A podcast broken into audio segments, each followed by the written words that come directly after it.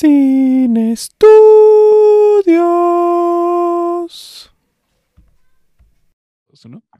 Buenos días, buenas tardes, buenas noches. A la hora que usted nos escuche, esto es un nuevo episodio de Sin Estudios. Y hoy tenemos de nuevo a Kim. Hola Kim, ¿cómo estás? Hola, bien, con mucho calor. Esta época es horrible con el calor, pero todo bien. sí, está horrendo. Aquí estoy a 32 grados. No, pues súper. Y es un calor muy húmedo en donde estoy, entonces está muy mal. Pero bueno, eh, Kim y yo nos vamos a enfrascar en un largo viaje con las películas de Estudio Ghibli. Y hoy vamos a empezar ese viaje. ¿Con qué película, Kim? Hoy vamos a hablar con Náusica del Valle del Viento.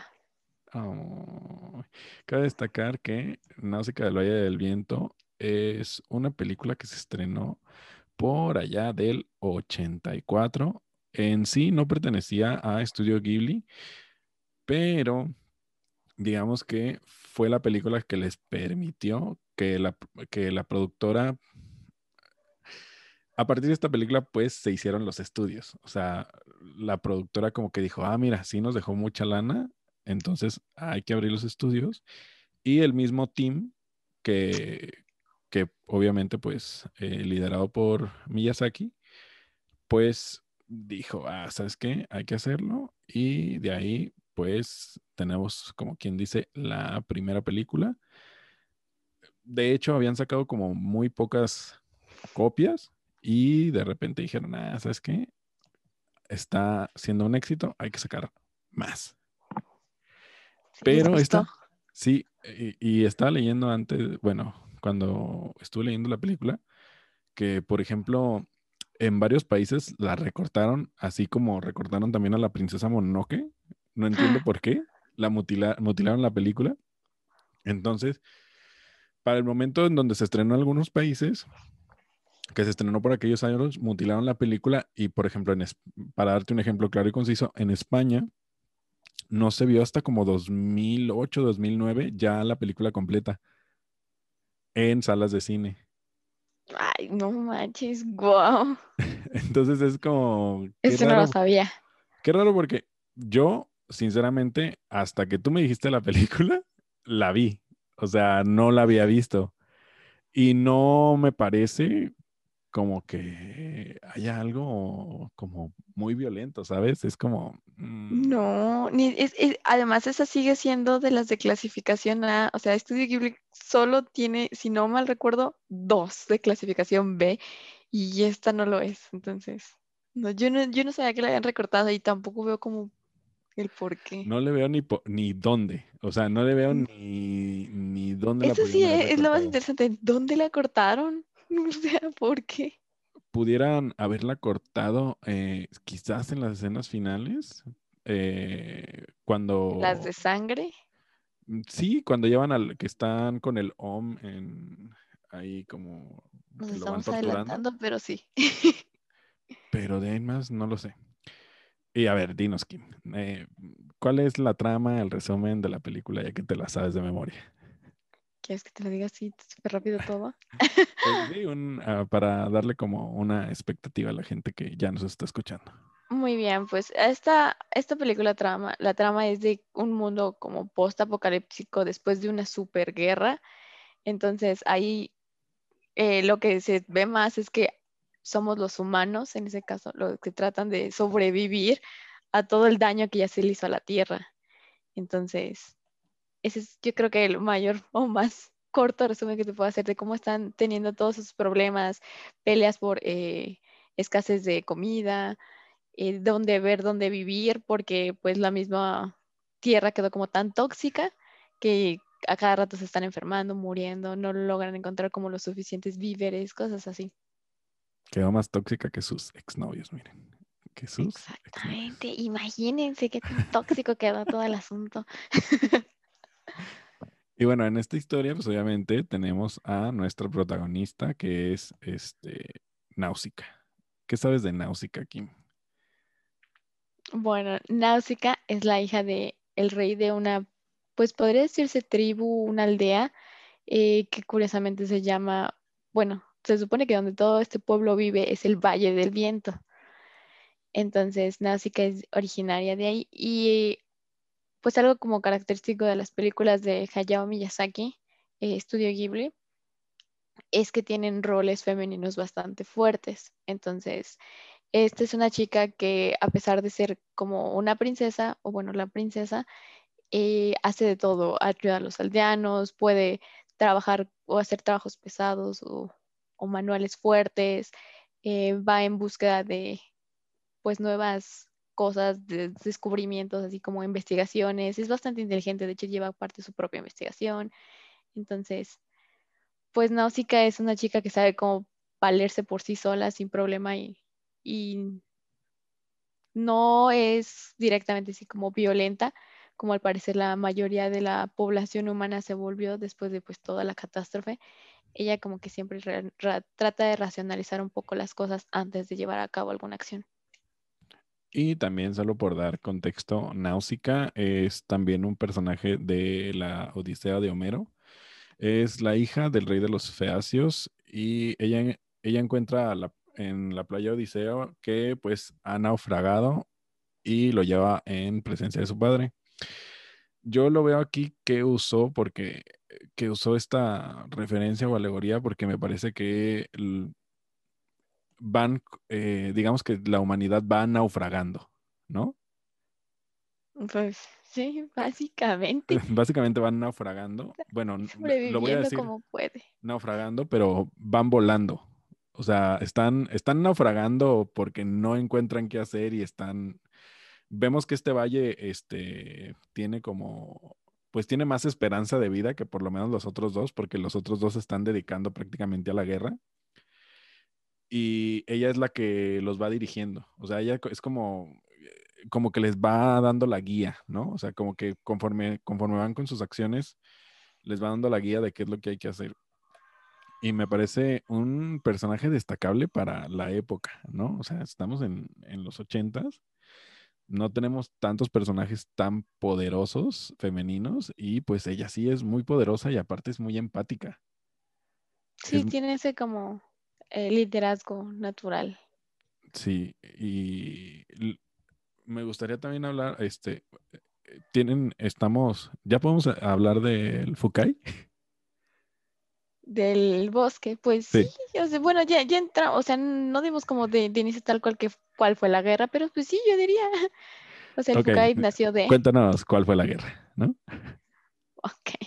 Ah, bueno, la guerra fue pues denominada como los siete días de fuego, eh, en donde pues prácticamente es, algo que sabemos a lo que lleva la guerra, pura destrucción. Entonces, al parecer, esa guerra en específico se les salió de las manos y tuvieron que intervenir incluso gigantes, eh, bueno, no los gigantes que todo el mundo como va a pensar que son como de carne y hueso completamente, sino que estos podrían ser más como máquinas o, bueno, en, en ese, en la película los denominan dioses de otra era. Eh, estos mismos son los que también arrasan con todo de la manera súper violenta que pueden ver en, en, el, en, el, intro. Y además es un intro corto, pero te da así como un súper, súper resumen de cómo la guerra acabó literalmente con todo. Y de aquí es que todo después, lo los pocas personas que sobrevivieron, las pocas poblaciones en continentes y así, forman pues sus propias como mini ciudades, valles, eh, pero a cada rato están como huyendo o viéndose las negras por el Fukai, que el Fukai es un bosque que a cada rato pues libera toxinas, gases que enferman y que no permiten que la vida sea sostenible. Bueno, para los humanos. Ahí al parecer viven bastante bien los insectos y de hecho son los que toman como el control mayormente de el planeta. Sí, que estos insectos que son los OMS, que parecen trilobites y que no sé si eh, te diste cuenta, pero se parecen mucho a las máquinas de guerra de Matrix. Mm, no, no lo pensé así. Eh, a, mí me parece que, las máquinas de guerra de Matrix están basadas en estos, en estos seres por, por la conformación y luego por cómo eh, después vemos que sacan como estos tentáculos. ¿Matrix fue después? Es que Sí, también Matrix, se me hace vieja. Matrix fue en el 99. O sea, fue 15 años después prácticamente. Ah, ok, entonces sí. Entonces sí. eh, y perdí el hilo. Ah, y lo que también quería las máquinas de comentar. guerra. eh, sí, que estos, estos insectos pues la llevan bomba dentro del, del Fukai y que ellos son eh, prácticamente dueños y señores, pero en el primer acercamiento cuando vemos a Náusica, eh, nos damos cuenta de que pues en sí no quieren hacer daño, o sea, y ella varias veces eh, los calma a lo largo de la película. Y es este, eh, creo que viene la primera como alegoría donde el humano siempre le teme a lo desconocido. Y como estos, estos insectos eh, son de cierta manera desconocidos, solo saben los humanos que los atacan, pero solo estos insectos reaccionan y los invade la rabia, incluso les cambian los, los ojos, les Los cambian ojos. de azul a rojo. Y es cuando pierden como el sentido que le pasa muchas veces a los humanos eh, es cuando atacan y vemos cómo prácticamente Náusica los calma una y otra vez a lo largo de la película para hacernos ver que, pues, aunque le temamos a lo desconocido, pues lo desconocido también nos, en este caso, nos puede ayudar, porque pues al final acaban ayudando, digámoslo así, ¿no? Eh, Sí. Lo otro que me parece muy chido es lo de las esporas, porque se ha usado ya después en, en varias otras películas donde eh, la humanidad se va a morir, ¿no? Eh, En apocalipsis. sí, en, en varios, eh, en varios temas apocalípticos me parece que esto de que la naturaleza suelte esporas tóxicas, porque lo señala Náusica que dice que si no tuviera la, la máscara esta La que mascarilla. bigotes, Sí. Está curioso porque además parece una máscara como si fuera como casi casi solo de piel, pero pues de tener todo su filtro ahí. sí, eh, quién sabe. ¿no? Pero, pero sí que la, que la podrían matar y esto es utilizado después, o bueno, no tengo tampoco el, baja- el bagaje tan claro, pero sí es, sí es un recurso que se ha utilizado después en otras películas ya este, con personas, como en la de, eh, como en la- una película de M. Night Shyamalan, el que hizo El Sexto Sentido, eh, donde prácticamente tú ves una oleada de aire y esta oleada de aire este, transporta una toxina y a los humanos eh, los vuelve para que se suiciden. O sea, la toxina les indica que se suiciden. Y prácticamente, o sea, no voy a decir que es el mismo principio, pero en este caso en Náusica, pues es una toxina que les, lo que explica es como que le derrite los pulmones, ¿no? Como que les intoxica los pulmones. Sí, como si les diera prácticamente como neumonía, por así decirlo. Sí, entonces también eso, eso quería comentarlo. Y a partir de ahí, toda esta parte eh, que comentábamos antes de entrar, eh, todo lo que es la parte de la naturaleza está hermosamente dibujado. O sea, me Sí. parece que es eh, muy chulo. Arte. Sí, desde, por ejemplo, en esta escena donde vemos a Náusica entrar al, al Fukai y que recorta eh, el ojo de un Om y que empiezan a caer eh, que- Esporas. las esporas, es, es, Es preciosa esa escena. Sí. Y así hay varias. Después tenemos eh, donde ella tiene su propio jardín. Y Ay, esa escena también. Es esa escena- yo creo preciosa. que, que artísticamente todas. es, es la mejor. O sea, donde la ves y dices verde. Y luego también, eh, por otro lado, esas digamos que son como las que a mí me, me, me generan ilusión porque digamos que es la naturaleza viva completamente. Aunque, aunque sepamos que lo que la está rodeando hay esporas tóxicas y eso, y en su jardín donde sabemos ya que las plantas que ella está cultivando no contienen esporas y que es como una alegoría de la vida, etcétera.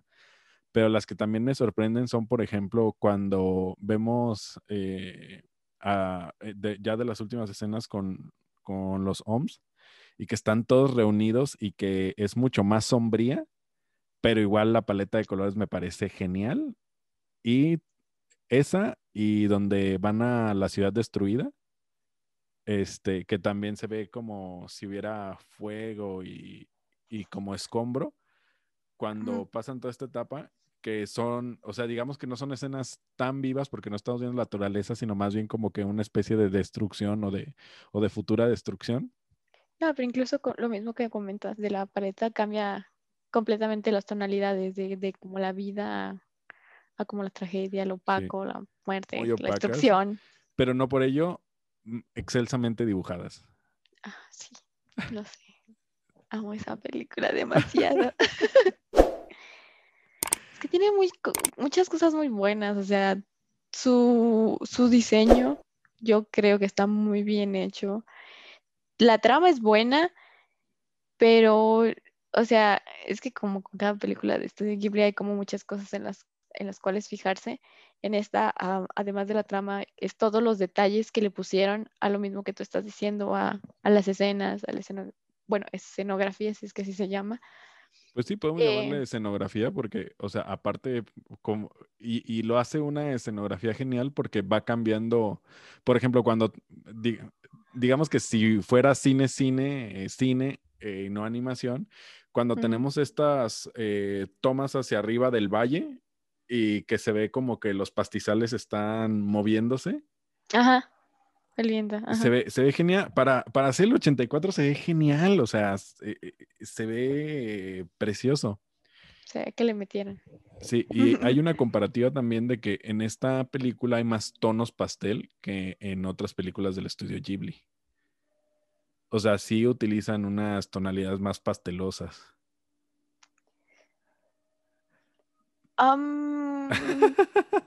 Es que si lo pongo en perspectiva con otras que, que ya he visto, eh, definitivamente hay otras en mi mente que tienen más colores o es completamente de colores pastel, por ejemplo, ¿Como cuál?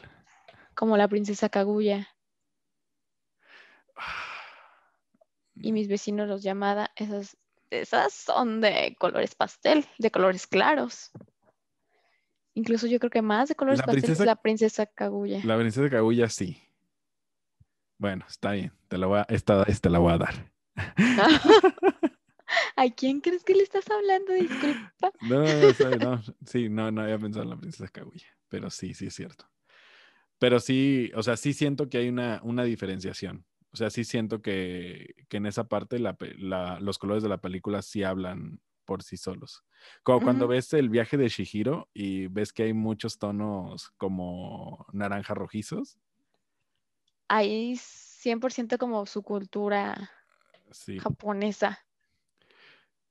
Y a En este es mucho el contraste como de esto es vida, esto es muerte, esto es trágico, por los mismos colores como tú lo dices. sí. Y El de, ver, rojo de la destrucción. de, de los personajes, ¿cuál es el que más te gusta? Náusica. ¿Sí? O sea, sí, sí te quedas con Es, el cliché. es que es imposible no, en mi caso, no, no amarla, porque por esa racionalidad, o sea, por lo mismo, o sea, eh, como mencionábamos al inicio de la película, lo primero es que ella está explorando el bosque, pero porque está recolectando esporas, está viendo pues qué hay, qué hay por ahí, y además, eh, pues por casualidad encontró el OM y pues iba a llevar el ojo, pero de repente oye la revuelta y va en su ayuda de, de pues en este caso es eh, uno de los este, conocidos de su infancia, que, se, que es el maestro Yupa, pero pues se da cuenta de cómo el, el mismo bosque se altera o se perturba cuando es como una de sus criaturas atacadas y ella lo sabe y por correr a ayudar, por ejemplo, pisa accidentalmente un insecto, pero bien que se disculpa y el insecto no reacciona. Entonces, cuando va y ayuda al maestro Yupa, ella es como ya lo suficientemente inteligente y hábil para tener, pues, como su silbatito o cosito este, para controlarlo, porque ya los ha estudiado y sabe que no todo es violencia. Entonces, en ese aspecto me, me gusta mucho. Y luego, además, está ayudando a, lo- a sus, a los ancianos de su pueblo, bueno, a su pueblo como tal, sabe cómo hacer eh, los trabajos pesados cuando, por ejemplo, está ayudando a reparar un molino, tiene esa capacidad de liderazgo. Ay, no sé, para mí sí es muy buen personaje de, de que piensa muy bien las cosas y, y no es directamente de vamos a golpearnos todos como bestias salvajes. Ya, ya estaremos eh, profundizando más con, con- conforme avancemos en las demás películas, pero pienso que Miyazaki tiene un problema grande. Creo que hay, creo que sus historias son muy bellas, pero siento que no hay tanta profundidad de personajes. O sea, por estar eh, Enfocado en uno. enfocado en uno y queriendo dar el mensaje completo, se olvida de eh, se olvida de profundizar los personajes extras, ¿no? Por ejemplo, a mí, a mí me hubiera encantado que, que profundizara más? en Lady Kushana, ¿no? Siento ¿En, que, en qué le pasó para que se volviera tan claro, cuando se remueve la mano y, y les dice a los, a los aldeanos, dice, El que, me- el se que se case case conmigo, en- va, a- va a haber más terror, ¿no? Sí, sí, ay, wow. Sí, Señora, ¿está bien? Pero porque, o sea, está viendo que no tiene una mano, o sea, y, y por ejemplo, la, cuando le dice, no, vamos a esperar una hora y regresan los soldados, y en eso después, eh, cinco minutos después está sacando al dios, es como, dude, o sea, ¿de dónde viene tanto? Lo enti- lo llegas a entender, ¿sabes? O sea, llegas a entender porque la trama te va llevando hacia allá y sabes que en algún momento van a tener que sacar el, el esta especie de arma biológica que son estos dioses. Pero sí me hubiera gustado más de saber más de, de, de dónde viene tanto, ¿no? O sea, lo entiendes y lleva una lógica, pero no rasca tanto en, en saber. Y eso, es- eso es algo que yo he notado en las películas de, de Miyazaki. Que, por ejemplo, tenemos mucho de uno y los demás como que, ay, solo van acompañando ahí. Y a mí Sí, me parece, a mí me parece cierto. En esta película no tanto, pero muchas veces sí me parece un error. O sea, porque en esta película, pues al final sí creo que cumple con su objetivo porque pues el personaje principal, que siempre es el que vamos siguiendo más la historia, pues tiene, tiene, es un personaje redondo, pero las, las contra, la contraparte mayor no es, al final no acaba siendo un personaje redondo. Es que a donde yo lo he notado y alguna vez creo que vi algo acerca de eh, Miyazaki mencionando que lo que, que busca es como transmitir que el, el personaje principal crezca, o sea, por lo que pienso incluso de otras películas, los secundarios son meramente así como casi casi actores de relleno. Sí, sí, Sí, sí. son completamente secundarios y el- lo, lo primordial es que el principal crezca y en menos en esto sí lo logró.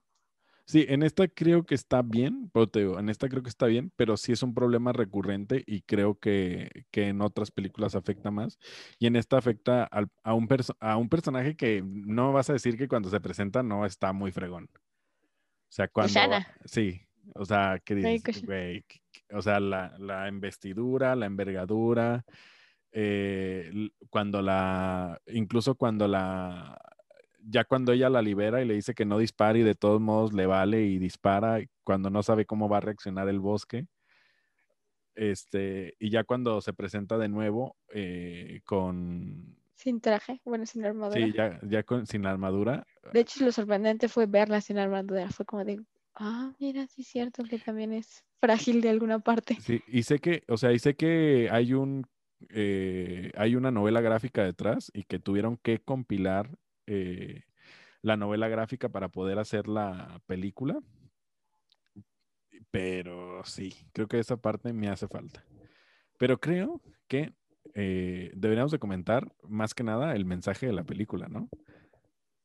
Bueno, yo, yo, el, el mensaje para mí, aparte de la racionalización de conflictos, eh, que ese claramente es un súper mensaje, yo digo que también es parte del cuidado ambiental. Porque, pues, obviamente, de alguna manera llegaron a ese punto como crítico, pero es lo mismo que mencionaste al inicio de los humanos le temen lo desconocido, pero tampoco hacen más como por, por ver qué pueden hacer, como por rescatarlo, eh, excepto Náusica, que es donde sale como la escena de su jardincito, que ella lo que hace es cultivar como sus propias como esporas o, plantitas más bien en agua que ellos tienen que extraer desde lo más profundo y que es agua limpia y está rodeada de todas las mismas plantas que pueden ver en el Fukai, pero en su caso para nada son este, tóxicas y es lo que ella como que ha desarrollado, pero pues es como de no hay nadie más que esté interesado por, por cuidar algo así, o sea, en, en, ese caso solo, y no está mal porque pues obviamente la, la comunidad o la población quedó súper diezmada, ven solo por su supervivencia, pero pues también eh, yo creo que si hicieran más al respecto, no estarían así como teniendo todo el tiempo problemas de ah, eh, el, el, bosque. Ah, porque si hay algo también característico es que el bosque se supone que se está expandiendo y que está como que sigue invadiendo su, o siguiendo su curso de expansión. Entonces todos están eh, preocupados de pues qué va, qué va a pasar cuando lleguemos aquí, bueno, cuando se llegue aquí y pues ahora dónde vamos a vivir y el aire y la contaminación. Y pues en lugar de tratar de ver cómo vivir con él o cómo ayudarse mutuamente, pues simplemente solo, te digo, no está mal enfocarse en su supervivencia, pero pues no hay, no hay nada más que puedan hacer como para cuidarlo. Y ya después, eh, a lo largo de la trama de la película, Náusica misma, eh, junto con este Asbel, que es eh, un príncipe de, de, otra región, se dan cuenta que el, el mismo planeta se está autosanando. Y, y, los humanos solo quieren destruirlo, solo quieren quemarlo, en lugar de tratar de ver cosas así. Y, esa, eh, bueno, esta escena donde eh, pues prácticamente se los está tragando, se supone que esa tierra es, es completamente fértil y que eh, la, las plantas están sanando el agua. Y justo después, cuando ya logran salir, que se encuentran con la ciudad de ah, Pejite, ¿se llama? Pejite, ajá, Pejite. Eh, y se encuentran con, con los otros, es, es, muy contrastante, ¿sabes? Porque le acaba de contar, le acaba de decir Náusica eh, cuál fue el origen de la tragedia. Y justo se encuentran con estos, con estos cuates eh, que les dicen, no, es que ahora vamos a atacar hacia allá porque queremos eh, quitarles el poder a aquellos. Y les dice, pero es que eso no nos va a llevar a nada. O sea, eh, eh, este conflicto bélico entre ustedes dos y, y, y, mi pueblo que está en el medio solo va a llevar a la destrucción de todo cuando, no, cuando lo que nos está enseñando eh, el Fukai es que a partir de la a, par, a, partir de algo malo viene algo bueno y entonces este es nuestro momento como de decir, ¿sabes qué? Tenemos que ir por, por las cosas buenas y, y no dejarse arrastrar. Y, en, y, y, y es muy contrastante porque o sea, eh, él también se acaba de, él también se acaba de dar cuenta y en lugar de que la dejen ir o que le crean, no, o sea, están, están cegados porque quieren ir a la guerra. Puro odio, sí, exactamente. Y lo, lo, lo, peor de todo es que cuando te pones a pensarlo y lo estás viendo es como de, sí. bueno, ¿y por qué luchan? Solo luchan por poder, o sea, no, no, sí, porque ni no, siquiera... no se enfocaban eh, en querer sobrevivir, no, ahora solo es definitivamente por poder, cuando hay cosas como más importantes, o sea, tu planeta está en destrucción y te enfocas solo en querer más poder, como, ¿por qué? Y es como, eh, te pones a pensar otra vez, es como de, bueno, un poco a veces las películas de Miyazaki tienen un poquito de crítica social, a veces, y en este caso yo sí lo pienso como que, bueno, creo que sí entra de, en el aspecto yo, de que yo las creo personas que todas sí. tienen crítica social. Escondida.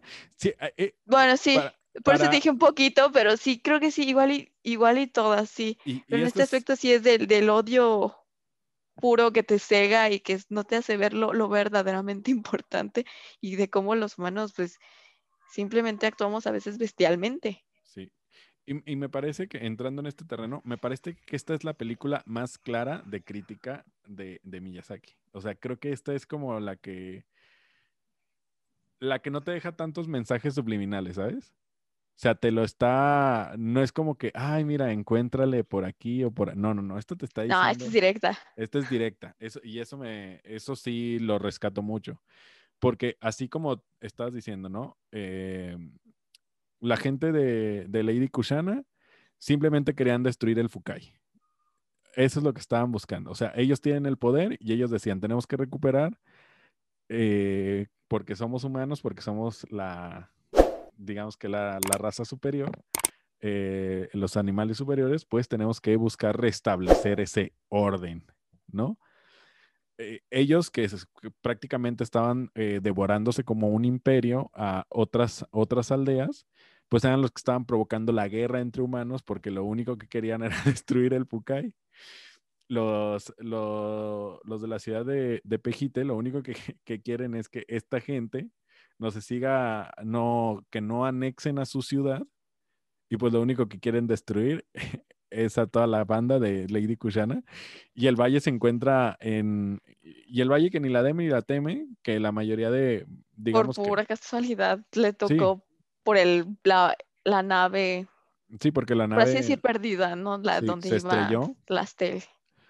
Eh, la nave Lastel se estrelló porque. No, no, Lastel era la princesa, la hermana de Asbel. ah, sí, es cierto. La, la otra princesa. Sí, la otra. Este. Y pues porque la atacaron unos gusanos, ¿no? O sea, sí, pues los insectos, o sea, seguramente, o sea, como lo, lo hacen notar, es de que los insectos no te van a atacar o no atacan simplemente por atacar, sino es porque se sienten amenazados o los estás perturbando tú. Entonces, en ese caso, yo creo que ellos de alguna manera hicieron algo para molestarlos y pues eh, si algo también como que, o bueno, te hacen como alusión, es que obviamente no va uno. Si va uno, ya van como 20 millones más, porque pues llaman a, a, los demás y ellos también se les pega o, o, se vuelven como del mismo odio y es cuando dices tú que les cambian los ojos y por ejemplo todos están siendo atacados por la misma como banda de, de insectos. No sé si se le diga banda, según yo creo que no, pero ahorita no me acuerdo cómo se le llama. Eh, pero pues todos igual están cegados por el odio. Es la misma alusión como con los humanos, todos cegados por el odio. Y es cuando están en ese como estado, es muy difícil calmarlos. Sí. O controlarlos. Sí, sí, sí. Y la única que lo consigue en varias ocasiones. en varias ocasiones. Y, ah, y entonces tenemos este pueblo de, de, del valle que está ahí en medio de la... Y como suele pasar muchas veces, eh, están en medio de la nada ni la deben ni la temen. Lo único que se preocupa esa banda es eh, sobrevivir. es sobrevivir y estar sembrando e incluso me tener sus molinitos. Sí, me llega mucho, con, con mucho pesar, la escena donde les dicen, devuélvanos las... Ay, sus armas, los lanzallamas, porque, las esporas. Las esporas empiezan a devorar el bosque. Y sí, les llegaron y empiezan a comentar entre ellos, esto era lo único que nos defendía y, o sea, nos está defendiendo el Fukai, pero era la misma naturaleza que los estaba defendiendo, ¿sabes? Era como su último, su último bastión y era algo que ellos habían, eh, porque lo vemos en, eh, creo que en las primeras escenas donde están, ay, aquí hay una espora y entonces van con el lanzallamas y, y las van. la queman, la eliminan, ajá. Y en este caso, pues sí, sí hay un, como una tristeza ferviente y se nota cuando empiezan, eh, donde empiezan a cortar los árboles, pero de la raíz y ven que tiene como esta especie de babasa. Pues ya, ya contaminación de la misma. Ya, ya, les llegó como a lo más profundo, a las raíces. Y sí transmite, o sea, lo que voy es que sí transmite en esa escena que los aldeanos ni, ni les interesa. La impotencia, sí, la, la frustración de ellos de que solo quieren su pueblo. Sí. A ellos no les vale lo demás, ellos solo querían su pueblo. Y muchas veces pasa así en, en, zonas de guerra, así de que, güey, a nosotros no nos interesa todo tu conflicto. Nosotros somos aquí personas tranquilas de pueblo que estamos sembrando, que estamos tratando de sobrevivir y se, se acabó, ¿no? Sí, pero pues la, el resto de la gente nunca mide eso. Siempre es así como de importan eh, mis, mis ideales, lo que yo piense, lo que yo quiera. Y pues las consecuencias. Esto se traduce también a la realidad. No, claro, o sea, claro, por eso lo estamos tocando de esa manera. O sea, que creo que todas estas cosas, todas estas figuras de, estilo que utilizan eh, Miyazaki, todas están hacia la realidad. O sea, todo esto está presente en nosotros. O sea, ahora, por ejemplo, con lo que pasa, no sé si sepas que están tratando de salvar el río Lerma de aquí eh, en Jalisco Y literalmente lo que te están pidiendo es que de estos cascarones de huevo. Ah, sí, sí, lo he escuchado. No me acordaba que, que, que fuera allá, pero sí, sí. Sí, Una está- amiga de León lo estuvo compartiendo también.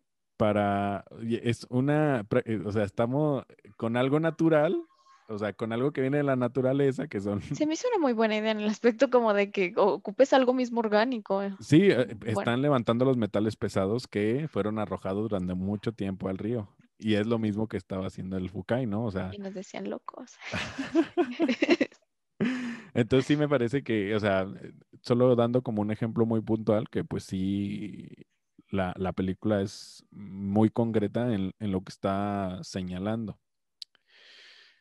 Y también quería tocar, eh, ¿tú a qué le, a qué le das que todos se muevan en, como en avionetas y, o sea, no sé, me pareció como muy raro, pero es una muy buena idea que todos se muevan por el aire. De que no hubiera para nada vehículos, ¿no? Sí. O bueno, pocos, o como los, el tanque de guerra, por ejemplo, ¿no? Sí. Y, la- Yo- y las dos avestruces, ¿no? Bueno, las dos, los dos Ay, pájaros, sí. Está- están geniales. Sí, yo te digo, dije, "Ah, se ve divertidísimo.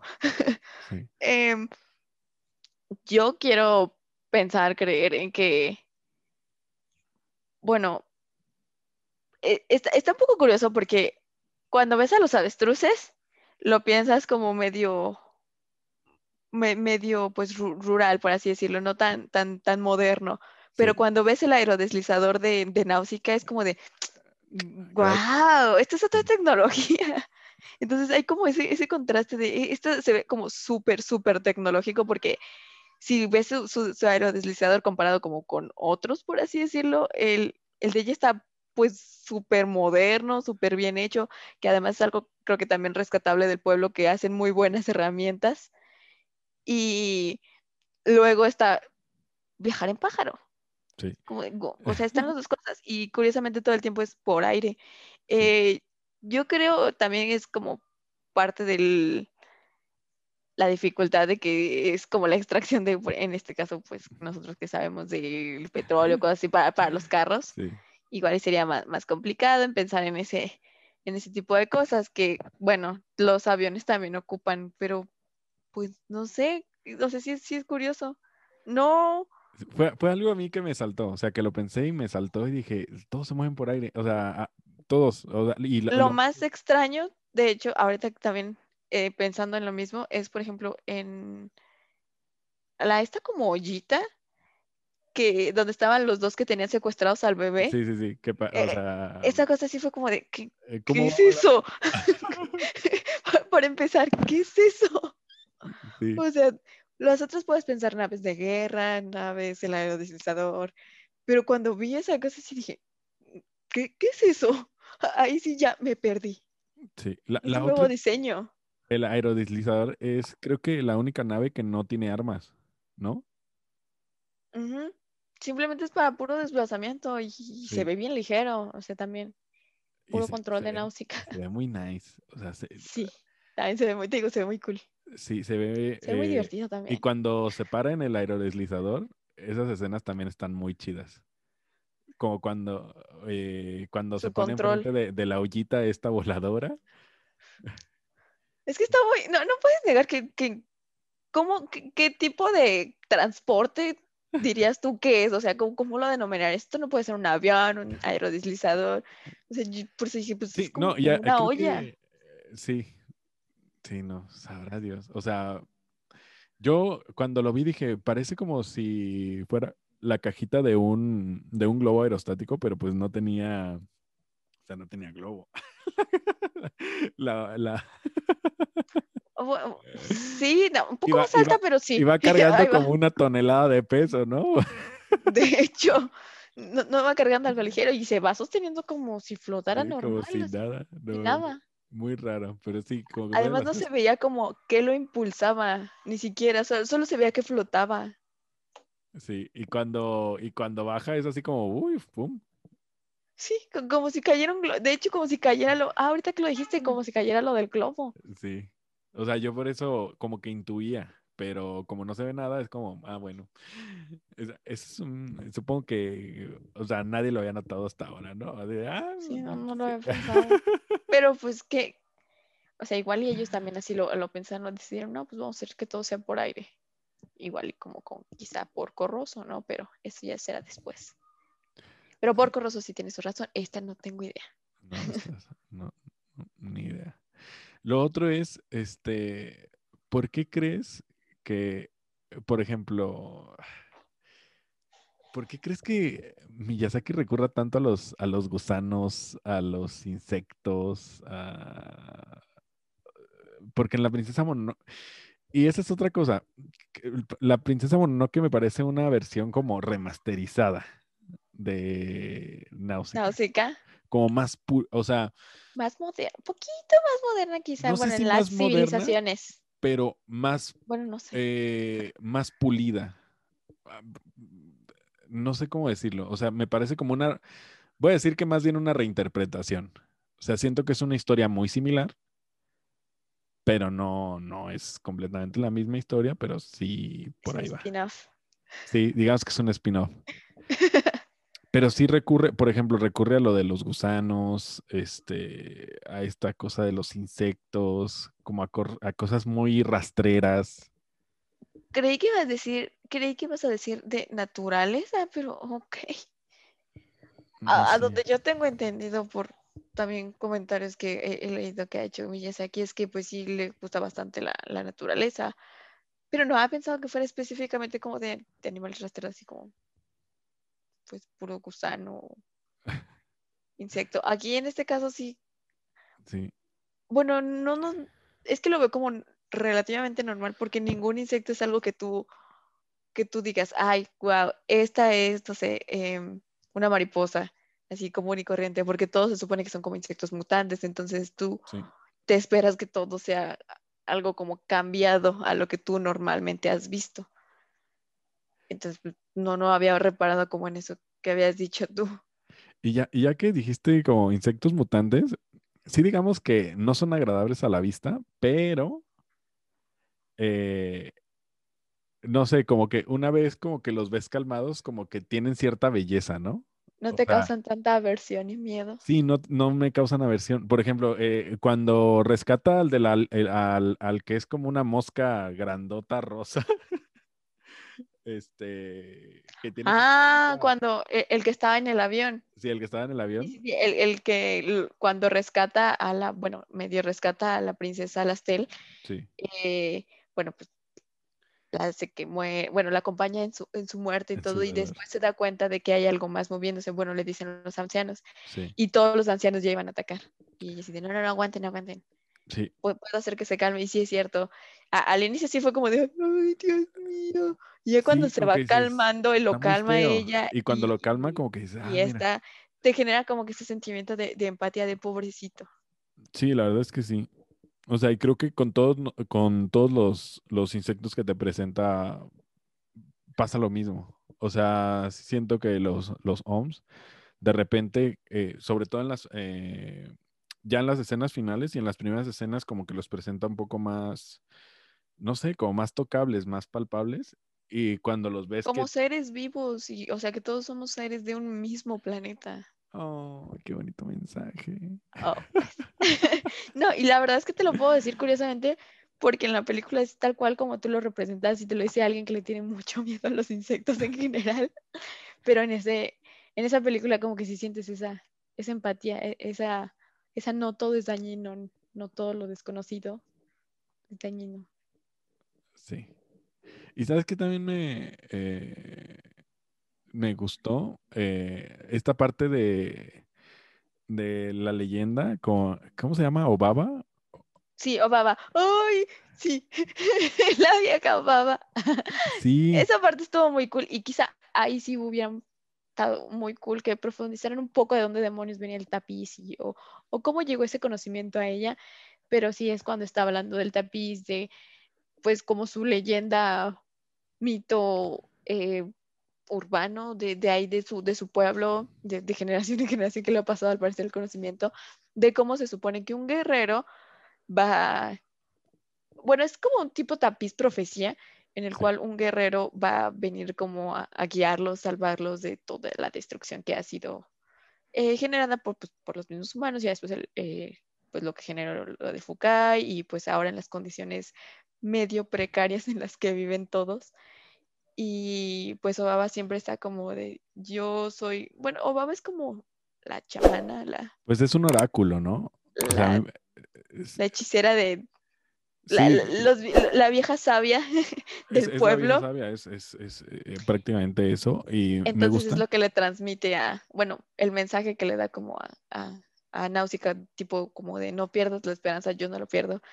Y se supone que al parecer ya está ciega, supongo que por, por los años. No, sí está ciega Eh, porque cuando le dice, cuando le dicen los ni- le dice a los niños, vean bien para que me puedan describir. Ah, sí, sí, sí, sí. Y no, pero te digo, o sea, a lo mismo del, del, del, ta- del tapiz eh, o tapete, eh, que le dice, yo ya no lo puedo ver, pero sé que está ahí. eh, sé que está ahí, lo vi tantas veces y así, pues ya, obvio, se lo grabo y pues es la vieja sabia, obvio, se lo vas a ver. Y me gusta mucho que en sus participaciones como que, o sea, sí es lo que quieres escuchar como de un maestro, ¿no? O sea, como, no sé, sí me Es parece la que vieja sabia. es un, es un muy buen, es un muy buen personaje y también me parece que es por eso que me molesta que no se profundice, porque sí siente, sí siento que hago como, Algo incompleto. no, no, no, o sea, sí siento que hago clic con el personaje y eso me hace querer más. O sea, cuando, cuando es, es muy emotivo, sobre todo, tú, tú ya, ya vienes sabiendo que, que ella es ciega y que le dice, por favor, eh, descríbanme lo que están viendo. Y en el momento donde empieza a recitar otra vez la, la profecía y que tú estás viendo lo que le está pasando a Náusica, sí haces un clic, porque has visto que es- este personaje, aparte de que quiere a la princesa, pues ha, formado parte y siempre ha creído que alguien los va a venir a salvar. que va a ser como su guía de la, pues de acuerdo a la profecía. Y por eso empieza a llorar.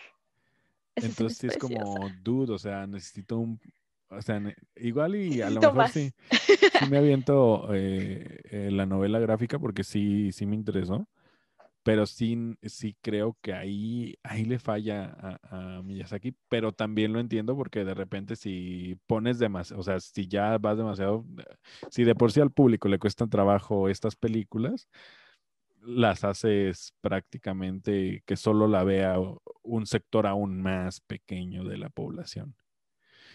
Y Sí. de, de verdad que en la última escena, eh, bueno, ¿has visto las tres películas de Matrix? No, no, no, no me acuerdo. ¿No? Tiene muchísimo que las vi, entonces, o la vi, no, no, ya no, no está tan fresco en mi mente. La última, la, cuando, cuando pasan este, los OMS por encima de, de esta morra, Ah, cuando la arrollan. cuando la arrollan y que de repente se paran porque saben que ya hay, pues, valió cake, este, y que la empiezan a agarrar con los tentáculos. Esa escena es la escena de Matrix 3 cuando las máquinas lo toman con los, con los, eh, con los tentáculos primero y él destruye a, al señor Smith. Ok, creo que no la he visto porque no me acuerdo. Y pues de hecho, eh, eh, en ese momento Neo eh, hay un resplandor totalmente dorado, pero ahí se forma una cruz como si fuera Jesucristo, pero en este, en este caso va con la leyenda y se supone que está pisando eh, un pasto dorado y bla, bla, bla, bla, bla, bla. Pero es prácticamente el mismo, pues el mismo mensaje, porque supone que también la resucitan. Sí, amo esa escena y aquí es donde voy a hacerte mi, mi comentario de nuevo de que le pongas atención al soundtrack. Porque esta Ni, ni habíamos película, comentado el soundtrack eh, en esta. porque me estaba ¿no? esperando a esta escena específicamente porque es la canción que, que más, más siento bonito cada que la escucho, eh, que es específicamente cuando, pues sí, pasa todo esto que, que, que tú mencionas, de que ah, lo que intenta Náusica, para dar un poquito de contexto, es detener el conflicto antes de que se vuelva mucho peor entre pues todos los OMS, porque ahora ya no es solo uno, sino, sino ya es toda una horda de, de OMS que arremetan contra su pueblo, porque obviamente está en el medio de la pelea brusca de todos los demás, y pues intentan revivir al este dios, que lo que hace solo es alborotar más, en realidad después se muere porque sirvió para nada.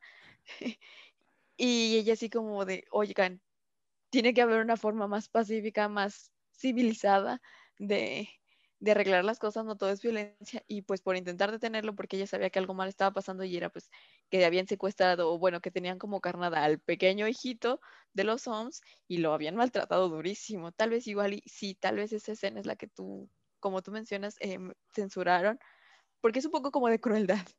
Bueno, un poco, no, muchísima crueldad.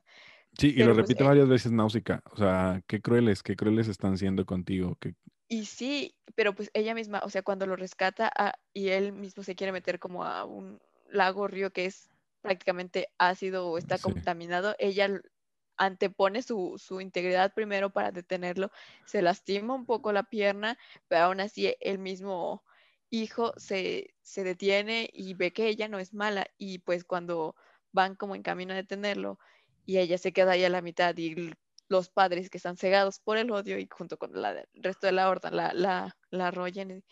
Ahí ya después es cuando todo, esa escena es maravillosa en el aspecto de que pues ves como todos se paran y se quedan como hacia una sola dirección céntrica, pero todos tienen los ojos rojos y como después como que se va expandiendo la, la ola de calmada, por ejemplo, de cómo se les van este, calmando toda esta ira y los ojos se les van cambiando de, de rojo a azul.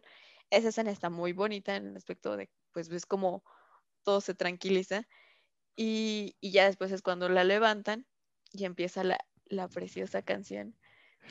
aparte, no sé si estás hablando exactamente de un soundtrack, sino de la banda sonora.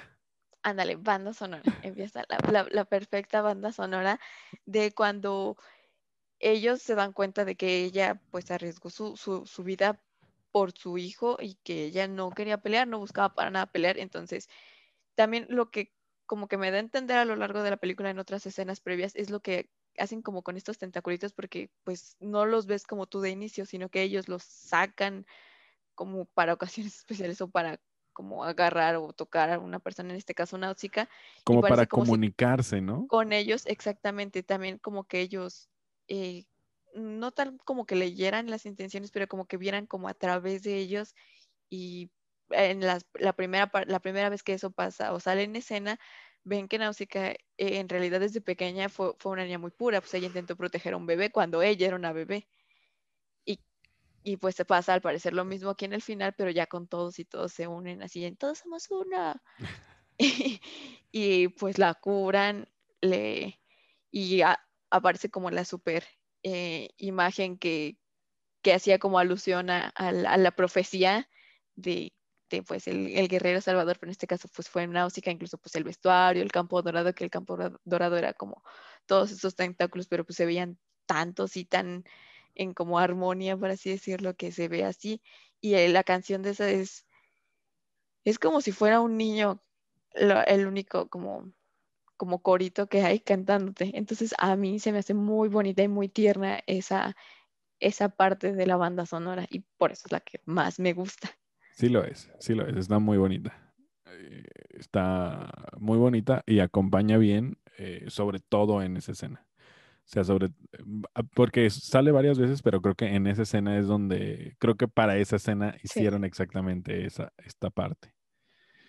Y pues ya nada más eh, para redondear, prácticamente la película termina ahí y tenemos así como empieza en el intro, eh, en el outro como que vemos que, pues no como que vemos, vemos quizás que hay una reconciliación entre ellos, pero lo más importante que vemos creo que es ya en el, en, en el dibujo final, que donde cuando ella descubre que en realidad en el Fukai se está prácticamente limpiando la tierra, se está limpiando la tierra y se está limpiando el agua, justo donde ella cayó, están haciendo una planta que pues no, estoy, eh, estamos suponiendo que no es, este, que no es tóxica, ¿no?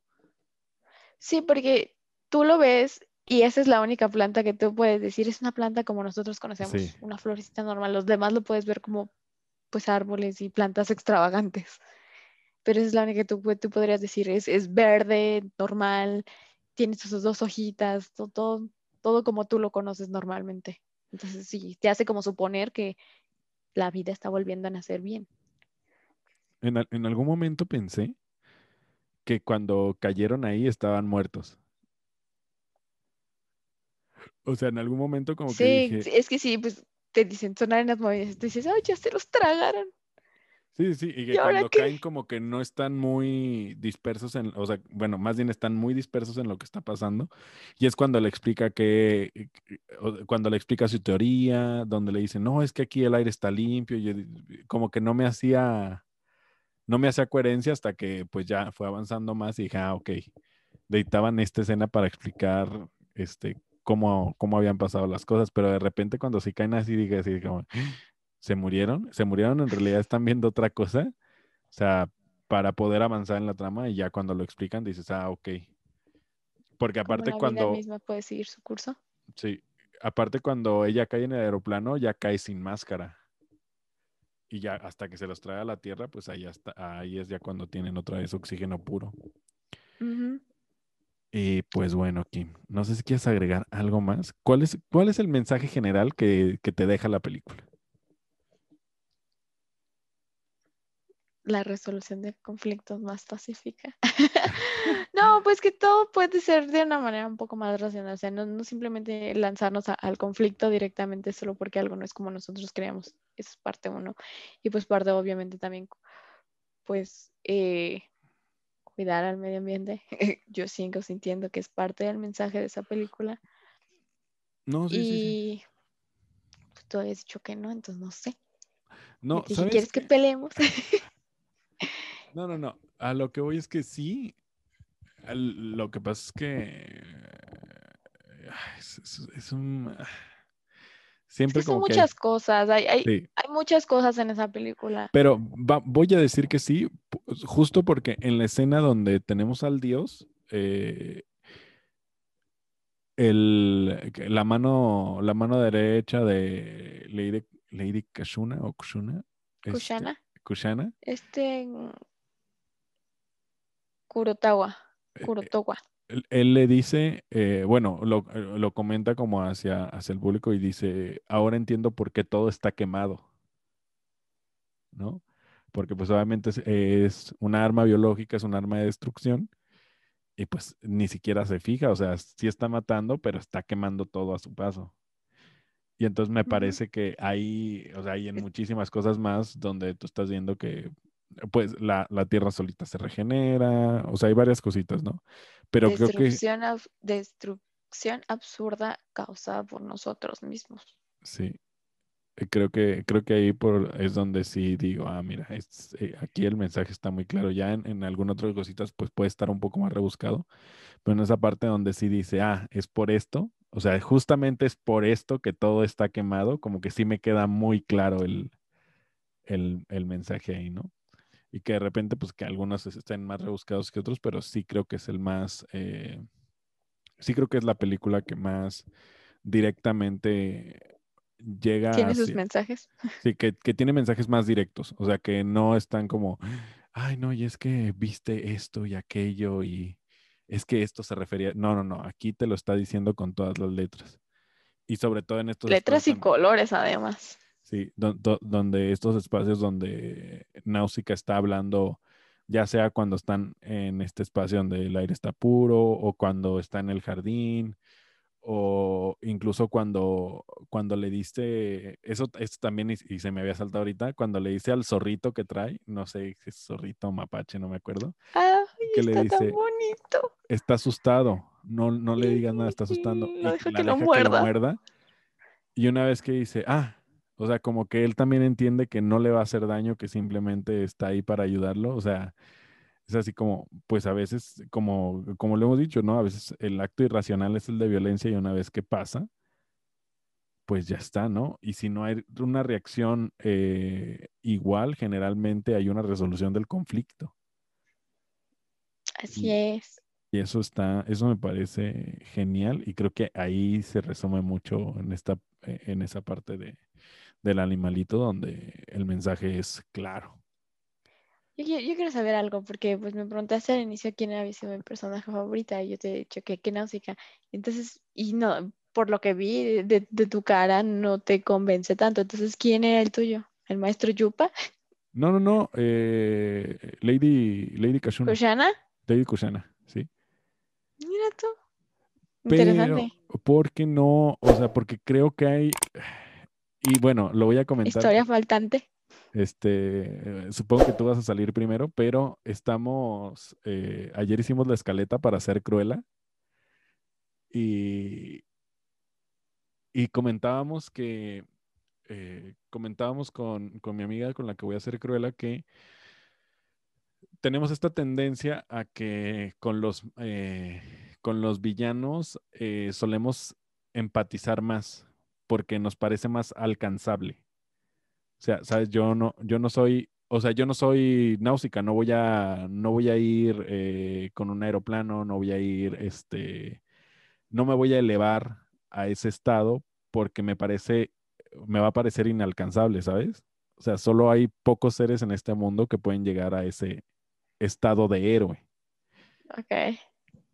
En cambio, sí me puedo convertir en una persona como Cruella o como el Joker o como Lady, Lady Kashuna, Kushana. Este, porque pues prácticamente está desmembrada, está ida, eh, eh, tiene un solo objetivo. eh, generalmente empatizas más con el villano. Y es lo que están, es lo que tratan de hacer las películas ahora, que empatices más con el villano. No es que empatice, siempre, Que voy a vean que todos somos humanos. Sí, eh, pero, o sea, sí me gustaría ver más sus motivaciones. Este, este personaje que, me orilló a- presentan, sí, a- a- ¿de dónde proviene? O sea, ¿qué pasó? ¿Qué otras guerras luchó? ¿Qué vio? ¿Por, por qué ese es su único objetivo? Aunque sé que en la película funciona muy bien porque nos está diciendo que no importa el objetivo, sino el resultado final, que es una masacre horrenda, pues sí me encantaría saber qué la orilló a eso, ¿no? Pero esa ya Mm. es, este, pues mi de- Motivación tuya. sí. Sí, bueno, más bien tu pensamiento. Mira, tú no, no lo había pensado así. Como Y- yo, yo sí me generaba como, bueno, no me generaba, sino que me concentraba más en, en el personaje principal y en, en lo que mencionaba de su crecimiento. Es como de, pues sí, en este caso creo que sí. Sí, y eso es, o sea, sí va creciendo, pero desde el inicio ya es un personaje más elevado, ¿sabes?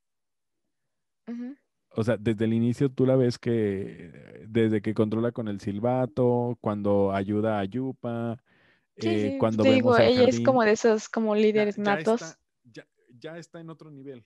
O sea, ya, ya está más arriba. Simplemente va a completar y lo, eso sí lo hace muy bien el director, completa muy bien su viaje. Cosa que no hace con los demás, con los demás eh, ¿Personajes?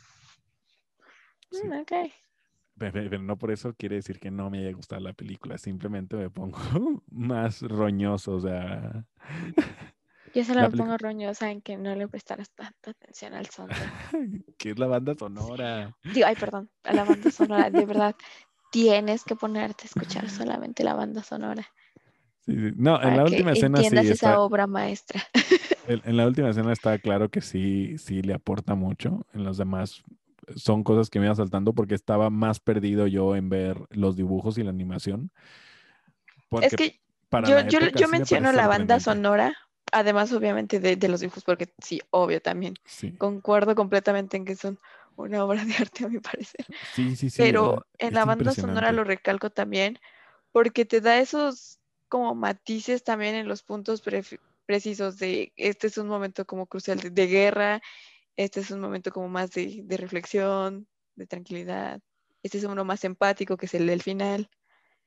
Te da también ese tipo como de sentimientos, yo siento. Mm, Entonces también se me hace muy buena. Sí, sí, sí. Creo que sí, y, y, en e- y creo que justo, y, y es lo que te decía hace rato, ¿no? Que justo en esa escena hace muchísimo clic esta, esta, esta canción compuesta para, supongo que es el lapso. Y pues bueno, ¿algo más que quieras agregar, Kim? O ya es todo. Pues que se suscriban, supongo, a tu canal. Ah, mira, ahí vamos a, ya saben que por ahí está, que se suscriban, que nos por ahí, por ahí escuchen. debe de estar. O sea, es increíble que como en tres meses no subí ningún video y de todos modos la gente lo veía. Entonces hay que seguir con esto. Qué bueno. Sí. ¿Y cuál va a ser la Ojalá que siguiente? sigan. ¿Quieres irte en orden o quieres escoger? No, tú escoge. Ah, o sea, escoge y comprométete aquí, mira. Ya. No, o sea, me, me refería así en orden de cómo fueron, como saliendo, así me refiero como por años. O sea, empezamos con esta porque, pues, porque además está preciosa, pero dio la No, casualidad sí. de que fue la primera. Bueno, la No, y prim- aparte me dije, como "Ay, no, pre-consolidación. sé por qué la gente no ha visto Náusica y yo no la he visto. Ay, es que sí, es como mi frustración de este, ¿por qué no la vi? Está súper bonita, véanla, por favor. Ya sé que ya todo el mundo amó y vio Your Name, pero les juro que Náusica también es muy buena. Y no, o sea, está preciosa. O sea, que la- el, el arte es. eh, el arte es- Si con algo me quedo la película, el arte es precioso. O sea, el arte es precioso, sin lugar a duda. Los detalles. Sí. Así es. Pues si quieres la siguiente, pues nos vamos en orden. Te digo, dio la casualidad de que esta fue eh, la primera. Mm, Ya después quizá veamos la, la extra, pero pues la siguiente es la de Castillo en el Cielo. Ok, entonces esa va a ser la siguiente. Ya veremos cuánto la grabamos, pero ya lo saben. Y También bueno, ya me la sé, así que tú decidirás. ya está. Pues muchísimas gracias por estar aquí otra vez, Kim. Y por aguantarme, ¿no? Porque tres veces te dije y No te preocupes, aquí ando. Todos andamos en home office por. Bueno, no, no todos, pero no cuando se puede. mu- mucha gente ya está regresando, mira, ya parece que mucha gente regresa y mucha gente ya le vale, ¿no? Bueno, cuando se puede, entonces. Ya que Esperemos que se sigan cuidando y que sigan teniendo buena salud todos. de eso se trata. Pues bueno, aquí la dejamos. Bye. Chao.